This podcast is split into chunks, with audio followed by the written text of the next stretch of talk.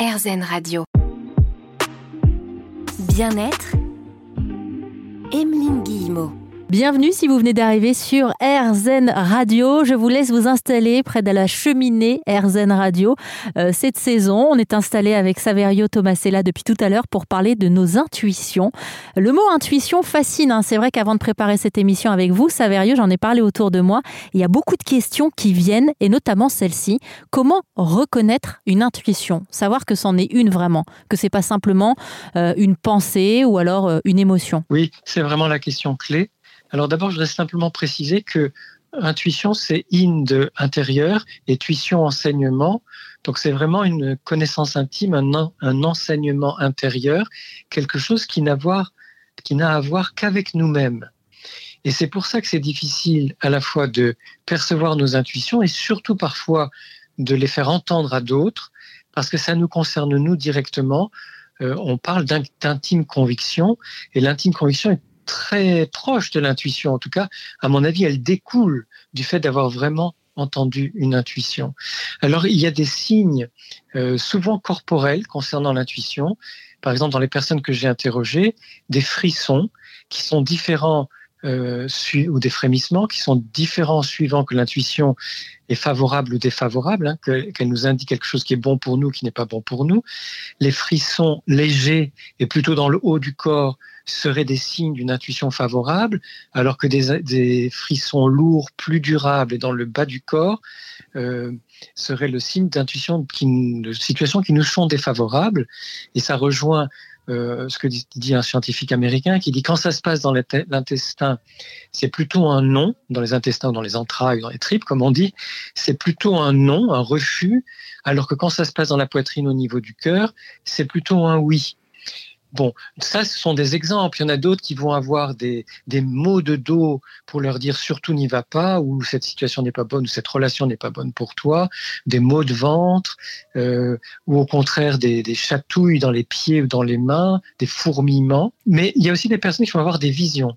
Hein, donc ça va plus passer dans le corps directement, mais par des images qui nous viennent sur des lieux, des personnes, des situations, soit dans le passé soit au moment même où on a la vision, soit euh, euh, concernant le futur, et qui sont assez surprenantes, comme une de mes patientes qui avait euh, vu où était cachée, une, séquestrée une personne qui avait été kidnappée et qui a permis à la police de retrouver cette personne. En fait, les intuitions vont se manifester à nous de façon surprenante, inattendue, et très, c'est très clair, le signal est très clair, mais euh, comme vous le disiez tout à l'heure, on a besoin de le décoder. C'est-à-dire que c'est un message euh, qui nous vient d'on ne sait où, euh, mais qui va nous apporter une information cruciale.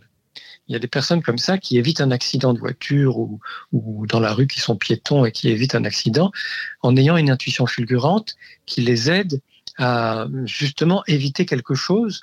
Où on me racontait dernièrement quelqu'un qui avait changé de route euh, mais de façon complètement irrationnelle, c'était pas du tout le chemin qu'il devait prendre, et bien lui en a pris puisqu'il y a eu un accident euh, quelques centaines de mètres plus loin, euh, au-delà du carrefour. Et il y a par exemple ces gens aussi qui sont pas montés dans tel ou tel avion et qui par la suite, eh bien, ça leur a prouvé qu'ils avaient eu raison de ne pas le faire puisque l'avion a eu un accident. On entend souvent d'ailleurs après ce genre d'histoire. Exactement, soit les avions, les trains, les bateaux, ou alors des gens qui vont visiter un appartement, une maison et qui sentent que c'est vraiment pas fait pour eux. Et ça n'est pas rationnel parce que dans les critères factuels, tout pourrait correspondre à ce qu'ils attendent. Mais l'une des personnes qui visitent dit moi je ne le sens pas, c'est pas possible. Ou pour un travail, ce travail-là je ne le sens pas, ou cette entreprise-là je ne la sens pas. Est-ce que pour réussir à écouter ses intuitions, il faut forcément avoir confiance en soi? Parce que je trouve qu'il y a une part, de, une part de confiance aussi dans le fait de, OK, on a l'intuition, et puis on va vraiment l'écouter. Oui, alors c'est très important. Je pense que c'est on a besoin d'avoir foi en soi, c'est-à-dire une confiance profonde en soi-même, dans dans ses ressentis, dans la vie qui, qui palpite en soi. Mais on peut être quelqu'un de timide, de pas très sûr de lui ou d'elle, et qui pourtant a cette foi. Vous voyez, c'est pas la confiance en soi dans la relation avec l'autre, c'est là vraiment la confiance en soi-même, la foi en soi-même, c'est-à-dire ce que je ressens, ce que je perçois, je sens que c'est vrai, que c'est la réalité, je m'appuie là-dessus.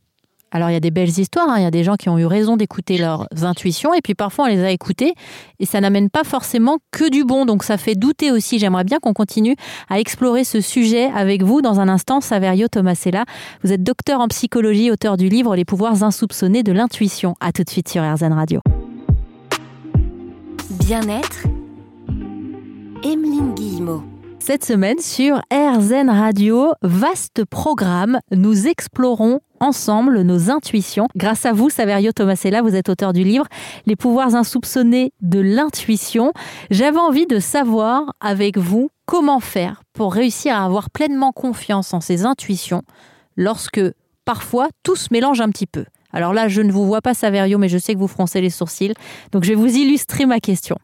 Euh, il y a quelques temps, moi j'ai un peu euh, peur en avion. On faisait une escale. Et puis au moment de l'escale, j'ai l'impression d'avoir une intuition. Et donc je dis donc à mon amoureux, il faut pas qu'on prenne le prochain avion. donc vous imaginez sa tête, il me regarde. Et là, du coup, on ne sait pas ni lui ni moi si c'est une vraie intuition qu'il va falloir écouter ou si c'est simplement de la peur.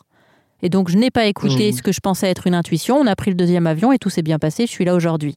Donc, du coup, euh, je me suis posé cette question par rapport aux intuitions. Parfois, on les, on, les écoute, mais est-ce que c'est vraiment des intuitions? Oui, merci pour cet exemple parce qu'il est très éclairant. Effectivement, quand la peur entre en, jeu en nous, euh, elle, met en, elle met en activité, euh, elle active notre système de survie. Et quand ce système de survie est activé, eh bien, on devient très vigilant, très précautionneux, et parfois on, préfère prendre un autre train, un autre avion ou prendre la voiture plus tard.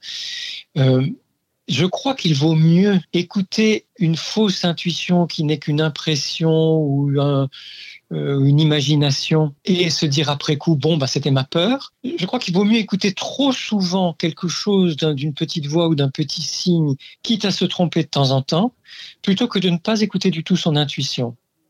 Parce que euh, au moment même où s'est passée cette impression en vous, qui aurait pu dire si c'était une intuition juste ou une intuition fausse? Il faut attendre l'arrivée du vol de l'avion pour se dire ah bah finalement euh, euh, peut-être que c'était une impression ou une peur et que c'était pas une vraie intuition, mais sans aller jusqu'à parler d'un danger, il est possible que vous ayez senti qu'une hôtesse de l'air n'aurait pas été sympathique ou que votre voisin euh, aurait été pénible ou je, ne sais trop quoi ou que la nourriture était avariée et que vous auriez eu simplement une indigestion alimentaire. C'est-à-dire que on ne sait pas en fait tant que la situation, quand on, tant qu'on n'est pas face à la situation ou qu'on a un écho sur ce qui s'est vraiment passé, on ne sait pas. Ce qui fait que moi, je recommande d'écouter toutes les petites voix, tous les signes en nous. Et si c'était simplement une peur ou une imagination, eh bien, petit à petit, on va affiner notre capacité à percevoir nos, euh, nos intuitions, parce que notre mémoire pourra nous guider en disant, là, ça ressemble plutôt à la peur que tu as eue la dernière fois, ou là, c'est vraiment une intuition. En fait, quand je vous entends, c'est vrai, vous parlez d'affiner les, intuitions, j'ai presque l'impression que c'est un entraînement. Plus on va écouter ces intuitions, euh, plus on sera précis. Alors c'est sûr, c'est sûr que l'intuition, c'est comme tout ce qui concerne la sensibilité, c'est un entraînement, si possible quotidien, ou en tout cas le plus régulier possible, qui va nous permettre de reconnaître de plus en plus finement, de plus en plus subtilement, de plus en plus sûrement ce qui est de l'ordre de l'intuition et ce qui n'est pas de l'ordre de l'intuition. Et on le voit bien dans, le métier, dans les métiers de psychothérapeute ou de psychanalyste, mais aussi chez les médiums et les voyants. C'est-à-dire que plus on pratique nos métiers, plus on va être euh, quasi sûr, on n'est jamais 100% sûr, hein, mais quasi sûr qu'on est sur la bonne voie, qu'on est sur la voie d'une intuition réelle. Bah c'est vrai que moi j'ai découvert avec vous, par exemple, que ces intuitions passent et se manifestent par le corps. C'est quelque chose que je ne savais pas. Et en lisant votre livre, d'un seul coup, j'ai plein d'exemples euh, qui me sont revenus en mémoire, où je me suis mmh. vue effectivement avoir mal à la tête, mal au ventre, avoir des espèces de fourmillements dont vous parliez tout à l'heure, euh, dans des situations comme si mon corps lui-même essayait de me tirer par mon pull en me disant il faut que tu sortes de cette situation. Exactement. Exactement. Et c'est la part animale en nous. C'est pour ça que l'intuition, dans le, plus profond de notre corps et dans notre cerveau reptilien, l'intuition est liée à l'instinct. Cette part animale, on la retrouve donc chez les animaux qui vont sentir à distance euh, s'il y a un risque d'explosion, s'il y a un risque de tremblement de terre, de tsunami ou, d'autres dangers.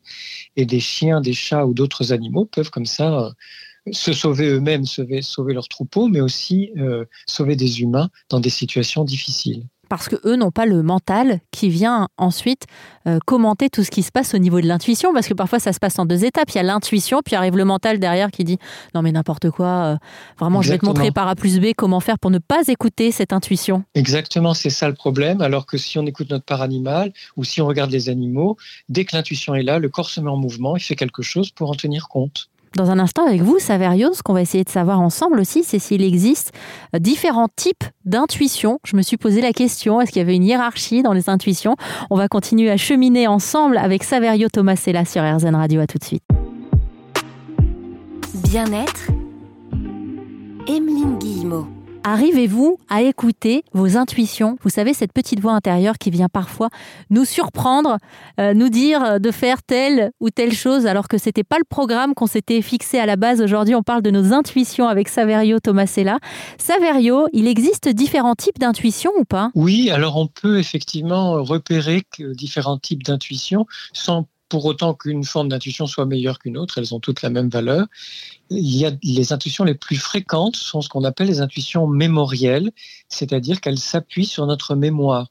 Depuis notre naissance ou même avant notre naissance, nous avons beaucoup de, de mémoire emmagasinée dans les derniers mois de la vie intra-utérine et du moment de la naissance.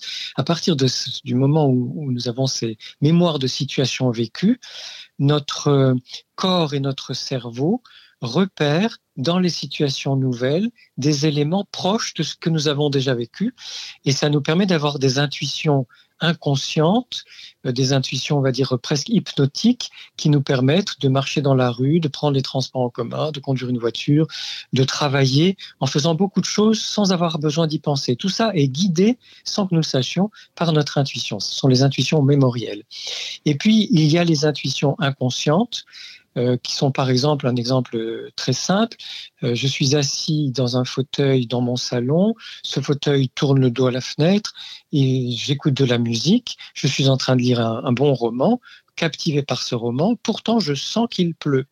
Je sais qu'il pleut et quand j'arrête de lire ce, ce roman, je, je, finis un chapitre, je me lève, j'arrête la musique, je vois et j'entends qu'il pleut. C'est-à-dire qu'à n'ayant eu aucune information ni sonore ni visuelle de la pluie, j'ai pourtant senti, par des vibrations ou un changement de quelque chose dans l'atmosphère, j'ai senti dans mon dos qu'il pleuvait.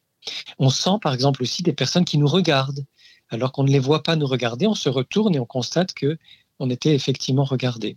Ça, ce sont les intuitions inconscientes.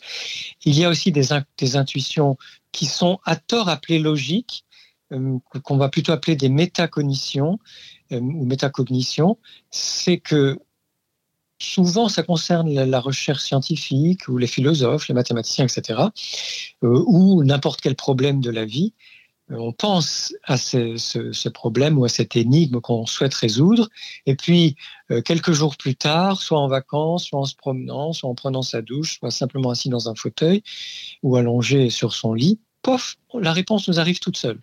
On n'a pas eu besoin d'y réfléchir. La réponse est venue comme ça, sans qu'on y prête attention.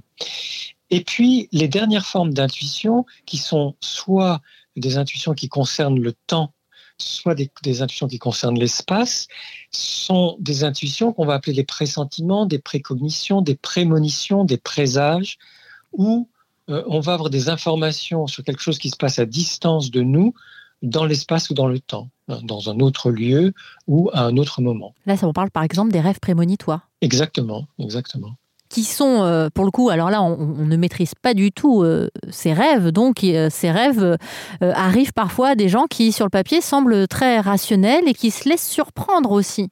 vous savez, ces rêves où on peut se mettre à rêver d'une situation qui va arriver ou alors de rêves dans lesquels on se met à parler à des gens décédés aussi parfois. Alors oui, effectivement, il y a aussi les contacts avec les défunts dans l'intuition. Ces contacts peuvent avoir lieu dans l'état de veille euh, ou de semi-veille si on fait une sieste, on se repose, mais aussi dans les rêves. Effectivement, j'ai des patients et des patientes qui voient souvent des personnes décédées, qui entendent souvent des personnes décédées dans leurs rêves.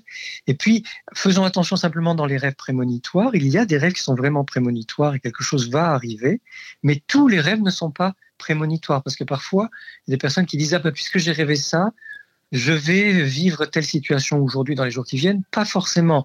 Le rêve est aussi un langage symbolique qui vient nous informer de façon riche sur quelque chose que nous avons, besoin de mieux comprendre euh, ou de mieux vivre, mais pas forcément quelque chose qui à chaque fois va nous arriver. Vous avez bien fait de le, préciser parce que là, j'imagine des auditrices, des auditeurs qui se rappellent de leurs rêves euh, ou de leurs cauchemars et qui effectivement ont peut-être un moment paniqué. Vous avez bien fait, même moi, de me rassurer vis-à-vis de ça. parce oui, que oui, ah, non, non, c'est vrai parce que euh, tout, tout, ce qu'on rêve ne se réalise pas et puis parfois on se met euh, à vivre des rêves auxquels on n'avait jamais rêvé finalement. Saverio, on va continuer à cheminer ensemble autour de toutes ces intuitions, ces petites voix intérieures qui viennent nous murmurer des choses à faire ou ne pas faire parfois. On est avec vous encore pendant quelques petites minutes sur RZN Radio.